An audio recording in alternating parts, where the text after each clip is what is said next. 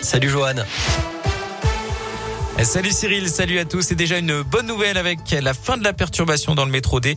Il ne circulait plus euh, qu'entre Gardevez et Vieux-Lyon hein, depuis la fin de la matinée à cause d'une panne informatique. Tout est rentré dans l'ordre vers 14h comme prévu.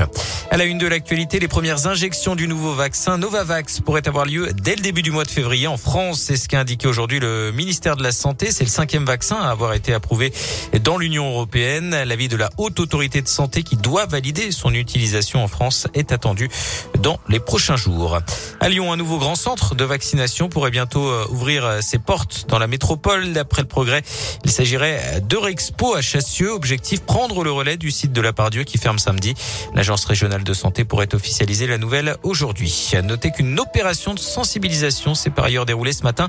Place Bellecour, la police était de sortie pour inciter les Lyonnais à porter leur masque correctement alors que le variant Omicron poursuit sa progression dans le pays. 335 000 contaminations hier. On rappelle euh, par ailleurs que les députés ont adopté ce matin le projet de loi transformant le pass sanitaire en passe vaccinal après plusieurs jours de débat sous tension à l'Assemblée nationale. Le texte sera examiné la semaine prochaine au Sénat pour une entrée en vigueur au 15 janvier. Dans le reste de l'actualité, la piste du euh, suicide privilégiée après une collision mortelle entre un TER et une voiture hier soir dans l'Ain.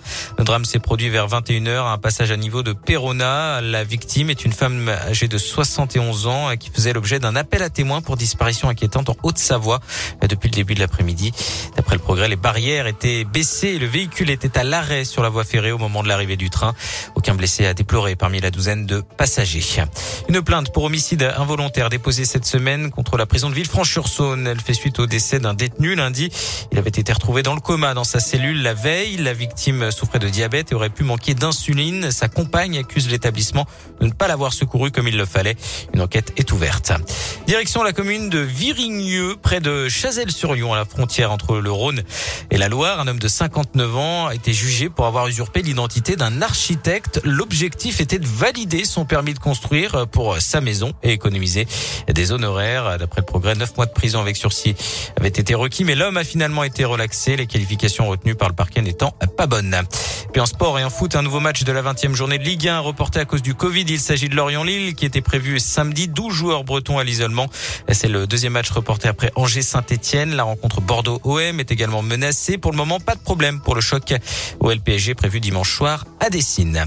On termine avec la météo. Le ciel qui euh, se couvre sur l'ensemble de la région euh, lyonnaise. Au niveau des températures, il fait 5 degrés à Lyon, Rieux et Cailloux-sur-Fontaine. Même chose à Vienne. 6 pour Glazé. C'est un temps variable qui nous attend demain avec de possibles averses de neige en journée.